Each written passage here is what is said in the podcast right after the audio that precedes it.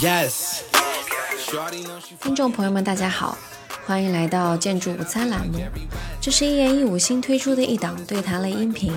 为建筑爱好者的午餐加点料。本期栏目我们邀请到了 FOG 建筑事务所的主持建筑师郑宇和詹迪，他们设计了近期大热的关夏、小卓等时尚品牌店，他们的设计也融入了东方韵味和现代思考。今天我们就和大家一起聊一聊品牌叙事如何在空间里发生。建筑师们先给大家打个招呼吧。Hello，大家好，我是 FOG 建筑事务所的合伙人郑宇。嗯，Hello，大家好，我是 FOG 事务所的詹迪。大家好。想先聊聊看你们事务所的名字吧。那为什么叫 FOG 呢？因为当时有一个。有一个小项目来咨询，然后呢，那个时候其实我们其实还没有想过说要去成立这个公司。后来呢，因为那个项目项目要需需要了，就是我们自己必须公司得有一个一个。名字了，其实当时也没想是一个公司，其实就是想要先要给一个名字给人家。当时我们都没想着要创业。我刚好在郑和郑宇打电话的时候，我记得那天是伦敦地铁罢工，然后我那天就，呃，出了地铁站，然后我那个时候住在塔桥旁边嘛，然后那天伦敦很大的雾，然后我就想，哎，Fog 这个名字好像是不错，然后我当时我就直接和他说了，然后基本上我们就没有犹豫，就就是说啊，就就就这就这个名字了，因为其实。它它是一个很好的形容，因为当时我们其实，在在 A A 的时候研究的是场域空间，就 fog 它本来是一个没完全没有呃形态的，就是它又是有一个，比如说它是水滴组成的一个一个没有固定形态的东西。其实我们当时对于空间来说，我们是希望空间本来就是这样子。那同时在我们做这个公司的时候，其实我们也希望就是这个公司它没有一个就是一个固定的怎么讲？嗯，一个或者说一个一个牌面吧，就我们希望大家对于这个公司的贡献其实都是相同或者近似的。呃，把我们希望把每一个人大家都能喜欢这件事情，在这做的开心。然后想问一下，看就是呃，FOG 事务所它是一个怎么样的事务所？呃，两位创始人呃工作分工大概是怎么样的？我先来说吧，我们公司其实是最开始其实是。我们一直在内部开玩笑，半开玩笑半认真的说，我们说是一个小作坊，这是一个一个就是朋友同学大家凑在一起的一个小家庭作坊一样的一个状态。然后慢慢慢慢的就是后面通过不断的被大家认识之后，有了一些成绩，现在慢慢扩展到一个二十多人的一个啊团队。但我们还是保持了一个以前那种大家都是小伙伴、朋友这么一个状态。其实我们希望大家都是合伙人。然后第二个第二个不同的地方就是，我们因为创业的时候就是我在英国，然后詹迪当时已经回了重庆。嗯。然后我们其实长期都是几个我们最核心的几个小小伙伴和合伙人都是散落在世界各地的，就哪怕到现在都是。我们重庆有十个人。上海有九个人，啊，有有七个人现在，然后再加上墨尔本、西雅图和伦敦都有小伙伴，所以我们是极度依赖线上办公这件事情，所以所以氛围呢，就是大家因为这是一个很离散的这么一个工作方式嘛，所以就更加要求就大家都是比较平等的、比较互助的这种一个工作方式，所以就真的还蛮像在学校里面。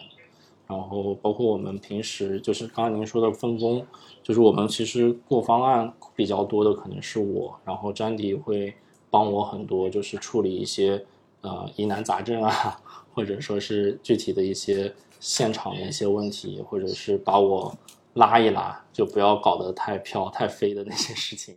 其实我们这个公司它本身的话，我觉得很大程度来说，可能延续了我们之前在学校，我们因为都是 A A 的，其实很多很大程度延续了在学校里面的一一个氛围和呃一个算是一个办公室的嗯或者公司的文化吧。就是我们其实相对来说是一群，我觉得是一群非算是非常非常有主观能动性的一群一群人。然后所以说，其实我们平时很少去对这个公司去进行一个管理，我觉得其实更更多时候，大的大家更多的是一个非常自发的，或者说他们自己有非常强的这个主，嗯，就是主主动性的一个一个工作。我觉得我和郑宇目目前扮演更多的角色，其实是一个去对对这个公司的各个层面上进进行去去调整，或者说是去从一个宏观角度去去那去 oversee 的这样的一个一个工作吧。那这个公司它其实就是有很多的这个分支，那会不会以哪一个地区为主要的这个呃经营范围呢？例如您在重庆，然后振宇在上海，然后有有哪些侧重点吗？其实没有，基本上我们其实对于呃项目的接触来说，其实是被动的，完全被动。那我们唯一主动的行为，可能就是对我们项目进行发表，然后发表之后会有业主啊客户来找到我们。所以其实我们的项目的这个地点或者说呃项目类型，其实嗯其实是不受控的。另一方面就是，就刚才詹迪说的嘛，我们其实还蛮蛮看重生，就是虽然听着有点虚伪啊，但是我们还是希望能够看重一点生生活这部分。当然，现在基本上是一团乱，一团乱麻的一个状态。但是，比如说像我们在西雅图的小伙伴雷雷，他就他在他在美国就生活的很很开心嘛，就那个整个一个状态。那我是有试图想劝他回来嘛，就是能够帮帮我，但他现在也。有新的感情啊，生活啊，就很开心。那我觉得就就挺好的，就不一定一定要就是那么那么紧密。就是因为办公这件事情对于我们来说，其实它它是创作，但创作它其实不受地域或者是受受你到底在哪儿，或者我得监督你去做。其实你如果没有一个自发性，你自己不爱这件事儿，其实你是创作不出来的。他只要过得开心，他能够热爱这件事情，其实是比我们规定他在哪个地方工作要来的重要的多得多。然后第二个就是刚才我提提到，就是大家平等这件事情，就是其实比如大家在公司里面或者别的人可能叫我甄总，叫他詹总之类的，但我们其实都不太习惯，也不太高兴这件事情。就当然还是希望能够都是朋友，就直呼其名这样的。所以某种意义上，他这么平等之后。你这个地域的分割其实就也没有太大意义，因为本来我们这一套线上办公，所以我们团队都是非常交叉的。就一个项目来了，我们只是看这个项目适合谁，或者说这个项目呃谁谁当下有空有时间，我们只是这样去安排。那可能这个人这这个项目可能是西雅图、伦敦和和上海，那可能另一个项目可能重庆、上海等等，就是它完全是一个混杂的状态。所以某种意义上呢，他就别的人可能都觉得不可思议，觉得这个沟通成本很大。其实其实没有想象中沟通成本那么大。然后其次，某种意义上还给了我们更多的机会，比如去看场地啊，去去接触更多的业主啊。其实我们的条件会更好一些，因为其实在国内不单单是重庆和上海，我们在武汉还有包括南京都是有小伙伴在的。比如说 AJ 也是我们其中一个合伙人，他就在南京。那其实还是很很多元化的，然后很开放。对。然后刚刚你有提到说，就是这些品牌或甲方，他都是自己找上来的。嗯。那包括这些，因为你们设计了很多呃现在比较知名的品牌，那这些品牌都是通过什么方式找到你们？然后你们跟他们合作了之后，会不会觉得这些商业品牌有一些共性呢？其实这个一直是个谜，他们怎么找到我们的？我们也每一次都试图去问，但到后面都是朋友介绍或者网上看到，都没有具体说到底是哪个渠道，所以我们后来也放弃了，也就可能就发表了之后，我们就希望着可能有人会看得到，因为也刚刚詹妮说我们不去主动，其实某种意义上也不是说我们不愿意去主动去找，那么我们自己确实也找不到，而且我和他性格可能也不是特别的，就是。去适合去做商务这件事情嘛？这也确实是我们现在限制我们发展的其中一个问题。我不知道能不能解决，也不知道怎么去解决。但这个问题就是有好也有坏吧。因为对我们而言，就是比较好的一个原因是，这样子来找到我们业主都是至少是认同我们，至少是很尊重设计的。他才会来找到我们，因为他看到我们的作品，他肯定是跟市场本身已有的东西是有一个很大的一个区分的，而且投入度什么东西，一这这些这一类的东西，其实都是很明显能够看得到。那他来的时候，其实已经有了一定的心理准备，那这一点来说，对我们来说是很幸运的。就基本上我们所有的业主都是对我们很包容，就包括包括像我有的时候做设计的时候会脾气挺不好的，就是就古挺古怪的，就是有的时候他改我的东西，我就会很不高兴。那我不高兴的时候，有时候说话也会不是很不是很好听嘛。但是业主基本上都是还是挺包容，就就好几个业主，他们大部分业主都比我年长，真的有点像我的。长辈或者我的哥哥姐姐那样，会会会挺包容我们俩。嗯，那詹迪呢？会觉得就是这些商业品牌的话，就是这些业主会不会有一些共性，或者是他们在设计需求上面会有一些共性呢？共性其实肯定都是有的，大家肯定都是希望很好的传播，那同时也是希望有很好的就是销售嘛。就是有些时候其实。对于我们来讲啊，其实我们很多时候，其实别人有有有很多很多的嗯业主可能找到我们，他他希望去做一个网红店什么样的，但其实我们其实很多的时候，我们的做法其实是挺仿网红的，或者说我们其实从来没有一个标准说这个网网红店到底应该是什么样子。那其实我们在做设计的时候，绝大部分情况是我们下意识的，或者说是就直觉上的。去把我们心目中的这个品牌，它我们希望它呈现给公众的样子，啊，所做出来，啊，比如说，其实关夏其实就是嗯这样的一个例子。那其实，在因为关夏的很，包括我们做的他们的第一个店的时候，其实很多的设计手法它都是非常非常反商业的，啊，比如说我们有很大的就一就是整个空间前方就有一个很大的屏风，那么。呃，人在走过这个空间的时候，几乎是看不到这个里面有什么有有有什么产品的，啊，然后呢，其实嗯，慢慢慢，大家就发现，其实这种做法，这种呃，曾经来说反商业的做法，它其实可能能吸引到更多的消费者。那么，所以我们其实就在这种实不不停的这种实验或者说观察。因为观察我们自己设计的店铺，包括通过业主的反馈，然后嗯，慢一步一步的去把我们的一些一些想法或者是设计手法给它应用到了更多的店铺里面。对于我来说，就是因为每个业主来的时候，他都是完全不一样的个性，产品也是千奇百怪的，就是真的还蛮不一样的。但真的你要谈一个共性的话，可能就是大家都会要求能不能有打卡点。就是拍照好不好拍这个问题，但我们其实一直回答是我们可能没法提供打卡点，就是我们我们不知道怎么，就是这儿有一个打卡点，那儿有一个打卡点，就我我们怕弄成我们这就是我们就是一直反讽，就是有点讽刺挖苦的，就说就到时候就变成迪士尼了嘛，就不是说迪士尼不好，只是说那个我们考虑这设计其实会从一个比较比较空间化的一个角度去看，就是。就是我们希望整个空间是一个整体性的一个呈现，就是它整体性的那个东西其实是一个 vision，就那个大的 vision 那个愿景到底是什么？它可能都不是一个单纯的一个一个一个图像化的一个东西，它可能是好几重的图像，就是你从左边看右边看，它到底整体想要传达的一个氛围、一个调子是怎么样的？还有包括它到底里面哪一些，比如说跟顾客和空间之间的那个互动的点，它到底在哪里？那这个点和空间之间，它是把它变得更碎了，变得更装饰性了，还是我们能够再再通过某些结构化的一些东西，能够把它给拢在一起？那比如说比较简单的一个例子，就是刚才张迪提到的，就是关下第一个店铺太古里那个店有一个很大的金属屏风嘛？在北京的是在北京那个店，对。那那个金属屏风其实对我们来说就是一个很大的结构。它就很自然的把空间分成了好几个区域，然后同时它又把整个整个整个立面给封起来了，就半封闭了。它就是一个很强的一个一个态度。那我觉得某种意义上，我所说的这个 vision 可能跟就是一个空间的一个态度的一个状一个呈现吧。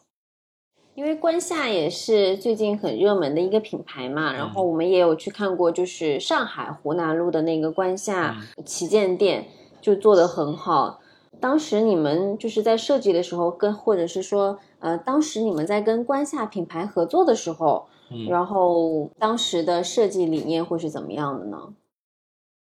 我觉得他们的出发点都是从东方园林，或者说他们就是用用关夏的给我们的那个课题吧，就叫做东方庭院嘛，去入手的。然后在湖南路，因为它是一个老房子，它其实就是其他的那些调性的问题，就刚才我也大概说，它它有很多很多矛盾的东西嘛。那它最主要要解决的空间问题，就是很实很实际的空间问题，就是作为一个私宅，而且是一个西班牙式私宅，它有很多的墙，墙体这件事情怎么样子让它能够呃被重新塑造，重新塑造以后，它有产生新的就是边界感。那那个新的边界感，它得是拥抱公共性的，但是本质上它又是很局促、很很很逼仄、曲折的一个空间嘛。那在这中间怎么去达到那个平衡？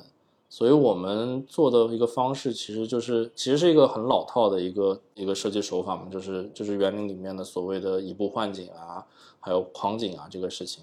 那至于具体落实下去，我觉得比较有意思的，其实还是回到就是那个打磨的过程。因为如果去那个空间的话，你会发现基本上没有任何一个墙，特别是一楼，没有任何一个墙体的门框，它是它是一样的。它它要么是可能门框本身可能有一些不对齐的一个关系，大小可能有些变化。要么是它的梁梁高，有的是藏到了天花里面，有的是我们故意降下来了。或者说有的降的多一点，有的降的少一点，或者还还有有些梁我们可能换成了一块很粗糙的石头，有一些可能我们又保持了它原来的那个拱门的一个形态。那有些拱门它可能是干净，就是它现场的一些拱门可能是干净的，就是没有任何的雕花的。在二楼的有一个拱门，它又是有雕花的，就是其实每一个空间的 threshold 这个预线。都是被很精雕细琢的去去去讨论过和反复推敲的一个过程，就是在这个过程中，我觉得是其实还是蛮园林的，就是因为你去看园林这件事情，它其实就是一个很手工的一个一个一个状态嘛。然后至于到了国子监，国子监，因为我去那个场地的，它它是一个很小很小的三进的一个一个一个四合院。就是所以还蛮特别，因为一般三进四合院其实会很大大户人家嘛，但是它又是一个特别小的迷你的，所以它每一进之间的那个空间关系都是很局促的，也是也是局促的。那某种意义上，它它是适应就是关下它它作为一个商业空间的这个展陈啊等等的需求嘛。但另一方面，就是你要怎么样子再去重新把它的那个木框架的那个状态能够很很好的重新传达出来。因为对我们而言，就传达木框架这件事情，可能是这个项目最核心的一个点，最主要的一个一个问题嘛，就是我们其实也是关下提出来的，就是他们希望每一个店都是一个 landmark，都是一个地标性的。那你地标和就是怎么样变得 iconic，怎么变有标志性这件事情嘛，那可能对于湖南路是很精雕细琢的一个细致的一个表达，它是有点犹抱琵琶半遮面的一个状态。对于国子监，它就会变得很直接，就是木框架本身，木结构对于我们就是四合院来说，它就是它最本质的空间的一个可辨识度的一个一个一个特征吧。那我们做的所有的事情就很简单了，之后把所有的墙、所有的装饰全都给扒了，把它后面，因为它还经过很多轮的改造，把所有那些冗余的装饰全部给去除以后。把那些骨架全都暴露出来之后，我们再去里面填充一点一点的、一点一点的展陈。那这些展陈的填充方式又是很谨慎的。然后其次就是空间，它还是得有刚才我说的一层一层的递进关系，有它的预线，有它的 threshold 嘛。那这个东西为了保持所有的通透性，我们只是在就是做的就会变得很微妙，就不再像那个。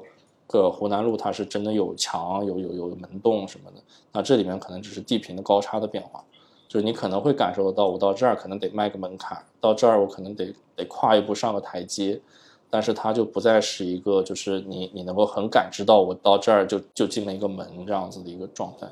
所以差不多就应该是这这两个嗯的一个些区别和一些设计上面的一些策略吧。关下对于我来说其实蛮特别的，因为他们是很典型的，就是一个店，嗯，和一店一设计，就是它每一个店铺的设计都是蛮不一样的。然后特别是头三个店是更加的特殊一点，因为第一个电商就真的是第一个店了，就首店，嗯，那他们自己也是处于一个探索，到底想要表达品牌想要表达什么，品牌希望通过这个线下空间想要表达什么。那我们跟他第一次合作的时候也是，那那个店对于我们来说也是一次探险，到底要表达什么？我们作为建筑师想要表达什么？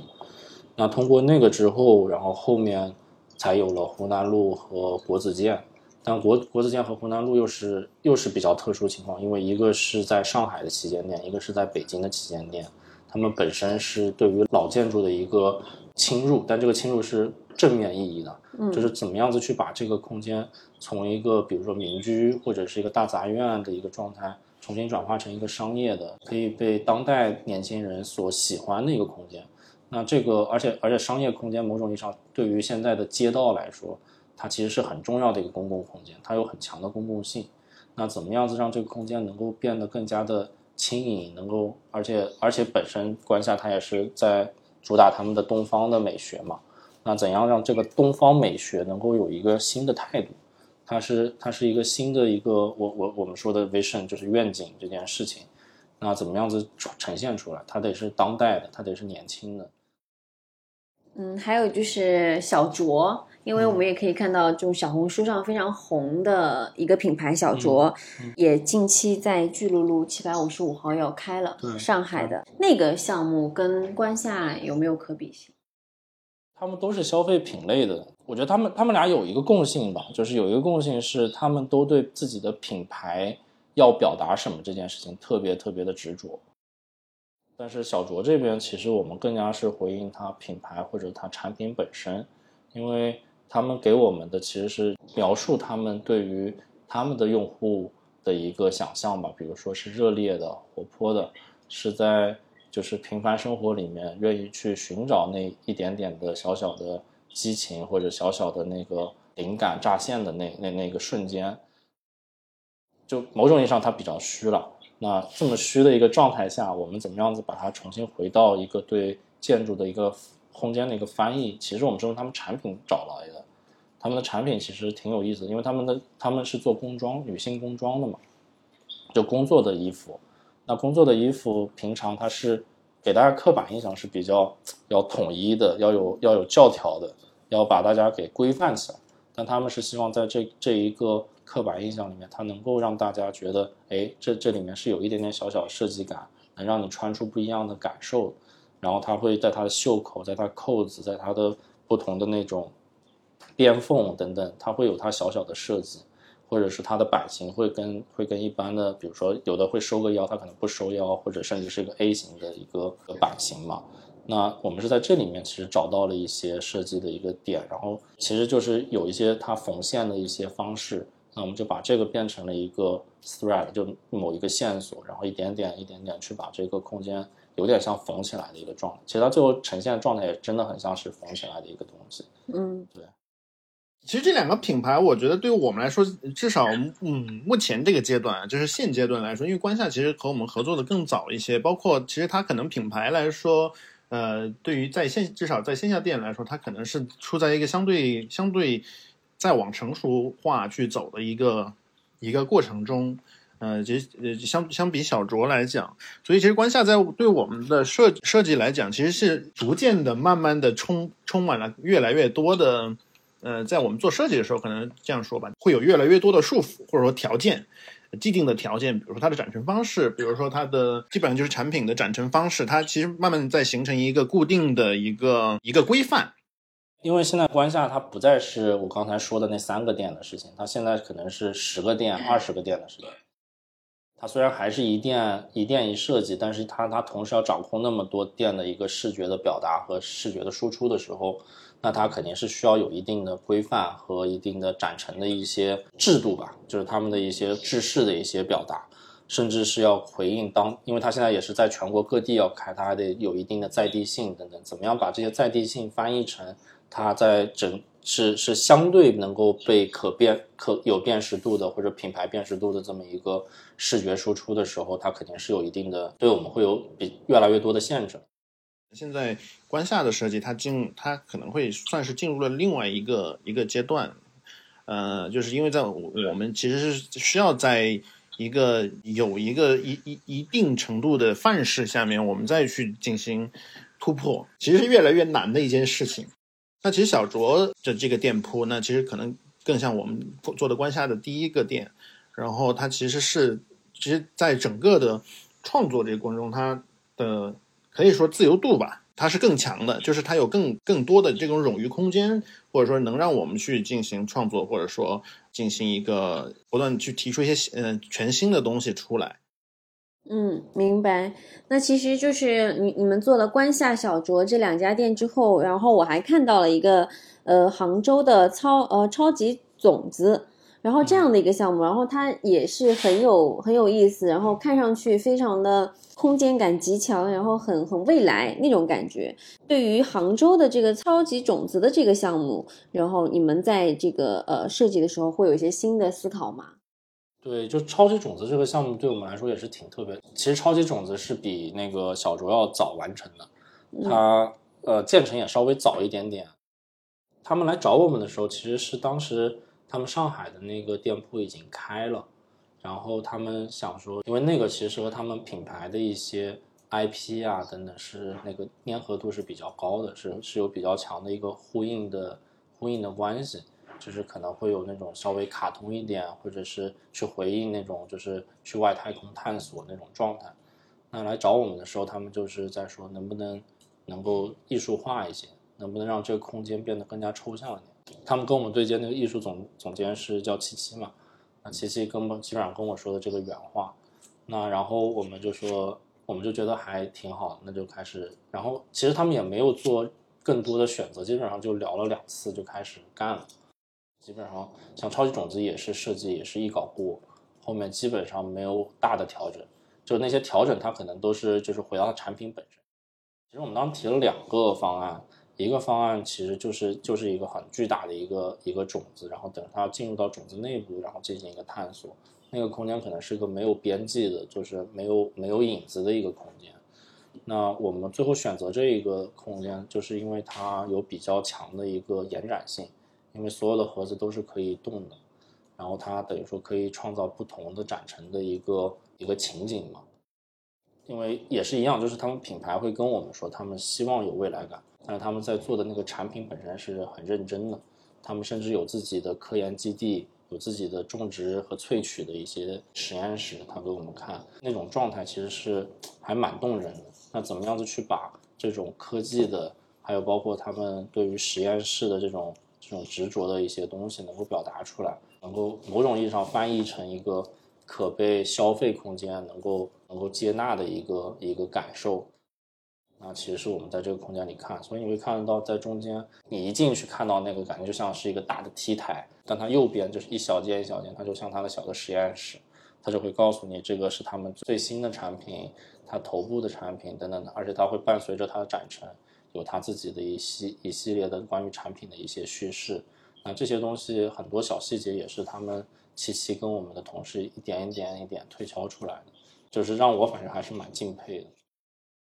所以这些这些设计也是你们跟客户一起共创出来的。对对对，其实其实关夏也是，呃，关夏也是，还有小周其实也是，就是有很多包括他们对。产品的展陈啊，到底到底这里是放个屏幕，这里放个放个镜子，甚至我一直觉得，不管是古太古里那个项目也好，还是湖南路闲庭也好，关夏关夏这两个项目，其实很重要的一几个点睛之笔是那镜子，那那镜子其实都是坤他自己他自己画的，然后我们再把它给放到空间里面去呈现出来，就这个东西的那个那个结合，我们其实是我自己也觉得还是蛮动人的，就是我挺我很喜欢。那一开始，如果设计师呃现在所呈现的设计跟你之前的设计想法的那个设计会有一些出入的话，那你们团队会不会作为一个比较强势的乙方去说服甲方通过你们的设计呢？我觉得我的同事真的都还好像，比如像詹迪，真的他们其实还是挺挺好的，还是很愿意去尝试。那我自己个人，我可能就性格比较恶劣点，然后就是我反正听到 no。我其实第一个反应也是 no，就是我会我会我会挺挺抵触的。然后就比如说镜镜子这件事儿，其实我本来很不想那个就是太古里那个曲面墙上有任何的东西的，但是也是一点点，后来试一试吧，就实在不行试一试。说说说不过，可能我们我真的跟坤可能我们俩打电话，就是当时我还在英国嘛，我就在在我院子里打着电话，然后就就这样子来来回回来来回走，可能一打两三个小时这样子。那他还是坚持，那行吧，那还是试一试。那放进去，哎，还行，那就那就还行。他甚至会要求我们跟他过一遍所有的施工图什么的，这个这个踢脚线是两公分还是一公分，还是一点五公分还是二点五公分，就一点一点一点去看，那是真的有的时候是挺恼火的，但到最后那个成果还是挺挺挺那个。对。那詹迪呢？主要在这个项目配合或者是设计的这个过程中，会不会就起到了很多救火的作用？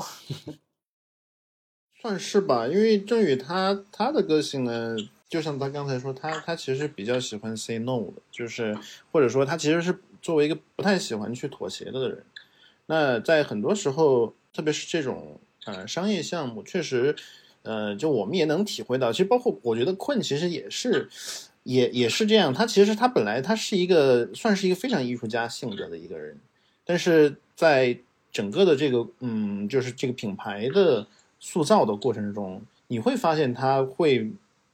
会去妥协，其实也不能叫妥协吧。我觉得妥协这个词可能对于对于我们建筑师来说，我觉得不是一个不是一个很好，不是一个褒义词，它一它是一个很贬义的 贬义词。但但有的时候，他其实更多的是想要希望去把空间或者说设计本身和一些商业的属性，或者说商业上它特别需要的一些呃，我们可能叫触点，给它。对，非常实际的东西，给它给它植入到这个空间里面去。也许我们可能更在乎的是这个空间它本身的表达是不是纯粹，但是他们的从他们的层面，他们可能会表可能会想到他们的商业上，或者说他们在传播上，它是否能更加的纯粹之余，它还能不能再去添加另外一个属性？第一直觉的那个反感，可能也不是说我就不愿意做，有的时候其实也是露怯，就是有的时候。太难了，就是你这个就又要保持功能性，又要又要展示，又要美，又要又要那样，就其实其实挺难的。嗯，所以在这个不停的打磨的过程中，其实也是我自己也学习很多，就是自己也学习很多。然后包括包括你去看像像超级种子整个展陈方式，其实就是你你能看得到我们自己的一个变化，就是那个展陈怎么样子能够跟空间体验本身能够结合起来，这也是我们一直在在想的一件事情，就是。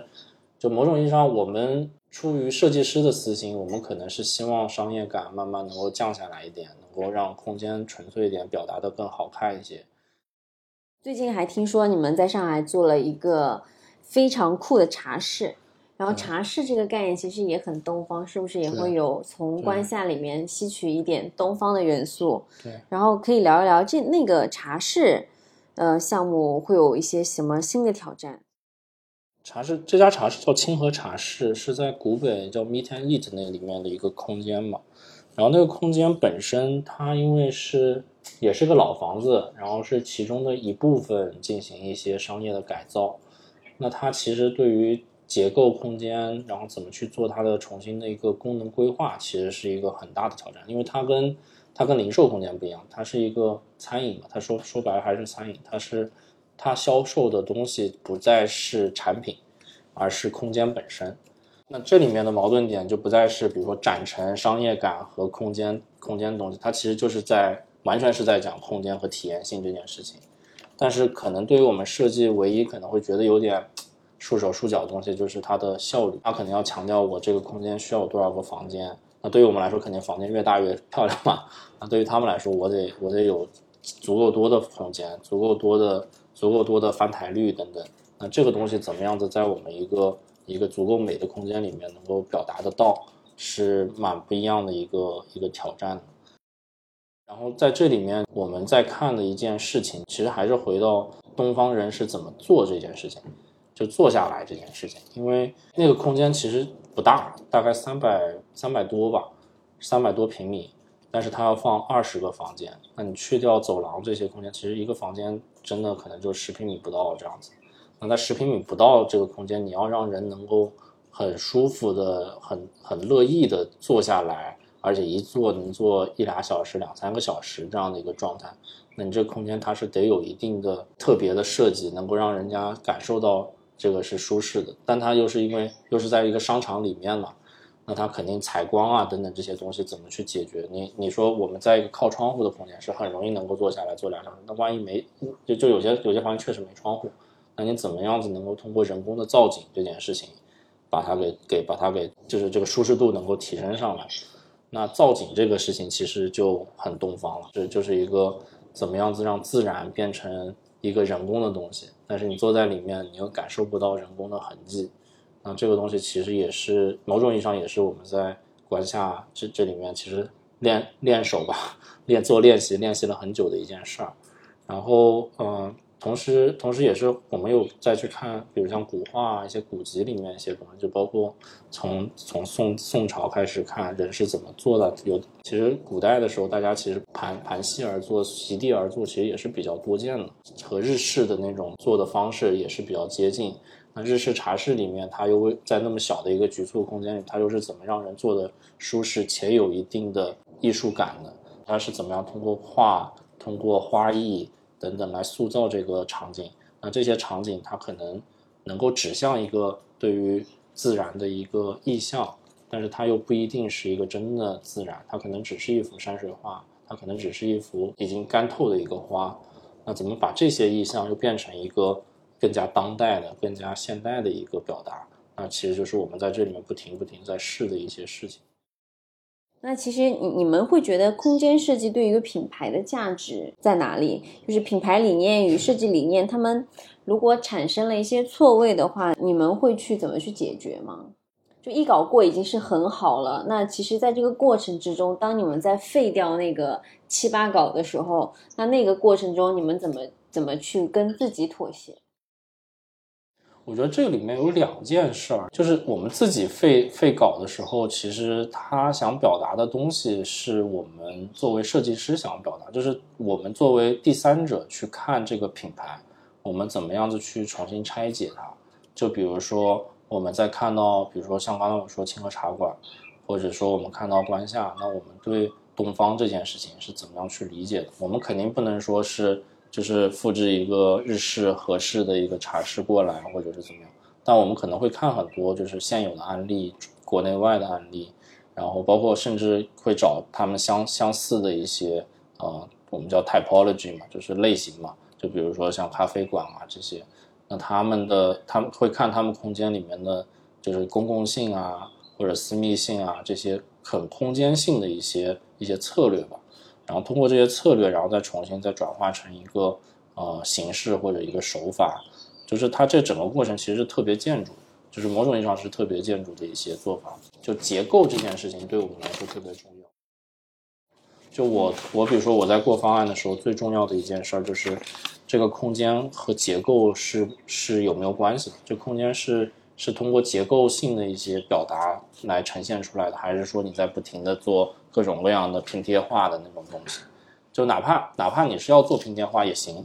但你这个拼贴画你得是特别有它底层的一个一个一个想要表达的一个诉求。你你你要拼贴你就拼贴到极致，就这个东西就是就是就是我们内部在过的一个过程。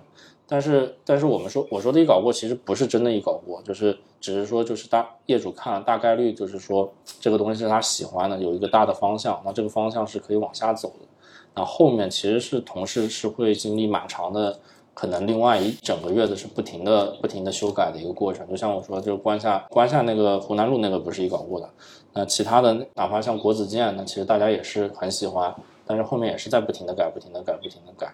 然后其实清河茶馆也是，它后面还是在不停的改。那可能是可能是这儿感觉，比如说这个这个材料变得太黑了，或者怎么样，那调一下。那调了一个材质，可能就牵一发动全身。可能这这整个一个空间的小角落彻底改掉等等。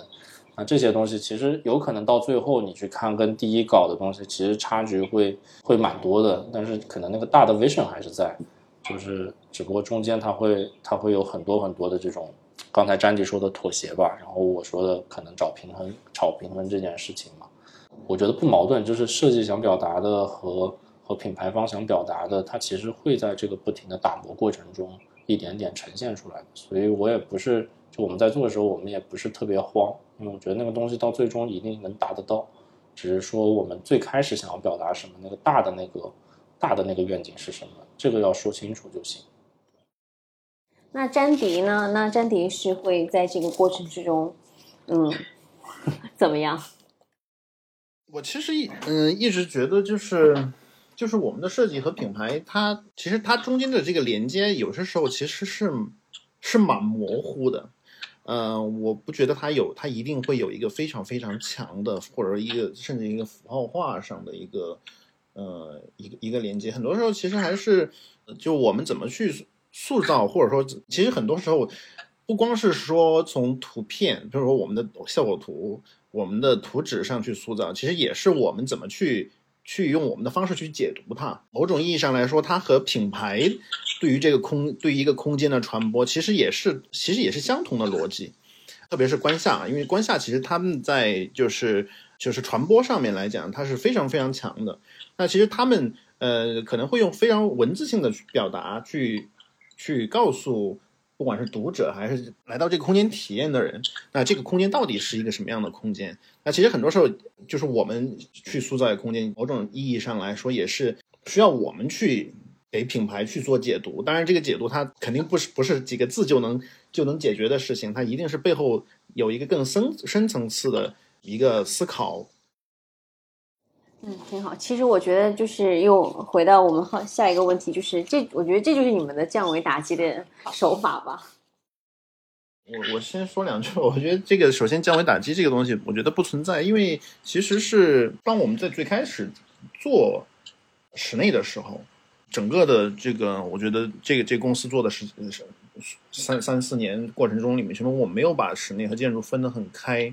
因为其实我们从一开始就是抱着一个以建筑师做做空间的逻辑去去做的，我们完全不认为室内或者是建室内设计师或建筑设计师他们做空间的方式，它有有个高低之之分，我觉得完全没有。但是呢，嗯，我我们就是以建筑师的方式去做，那我觉得这个东西，呃，你说他或者说是以我们的方式去做，不一定，对，不一定。那有些其其实我们接触到的有一些业主。然后可能最后，最后可能都有一些呃是不欢而散。他们其实可能就是希望要要非常室内的表达，但是有的时候我们其实是做不到这一点的。对，我们做不出来。那这个这种的思考方式也是呃你们学校 AA 带给你们的嘛？因为对于我 AA 来说，就圈外人听到 AA 就想到了扎哈，想到了这种大师极其风格化的。那他们这些设计带给你们了一些新的思考方式吗？其实我觉得大家对 AA 是有误解的，但因为大家看到 AA 可能想的都是所谓参数化、很夸张的这些。但哎，这个我也不知道会不会被骂。就是扎哈这件事情，就是因为我们现在看到的扎哈，它其实已经不再是扎哈，而是扎哈 ZHA 这个公司的表达。就你很难说是扎哈他自己的表达。就我觉得，你如果回过头去看他早期的那些作品，我觉得是有很大很大的差异的。而且我们在学校里面整个训练的过程，它是一个脉络很很丰富、很很很扎实的一个东西。它不是捏一个形，咔放在那儿那么一个情况。所以特别像比如说，除了扎哈，那扎哈的老师是库哈斯嘛？那库哈斯其实对我觉得不干不不单单对 AA 吧，对对蛮多建筑师其实影响都蛮大的。那他怎么样子通过？它所谓的 diagram 这样的情况来慢慢衍生出衍生出一个建筑设计，它其实是一个很强的一个逻辑训练的。它是怎么样子去，比如说他在做西雅图图书馆的时候，他可能看的不是不是图书馆本身我要做什么空间，而是而是图书馆在那个时间点作为一个公共空间而言，它意味着什么？那那里面我记得他设计说明里面我印象最深的一句话就是说，在现在这个时间，那那是两千年左右嘛。公共空间，所谓的公共空间，真正免费的，可能只剩下 library 这件事情。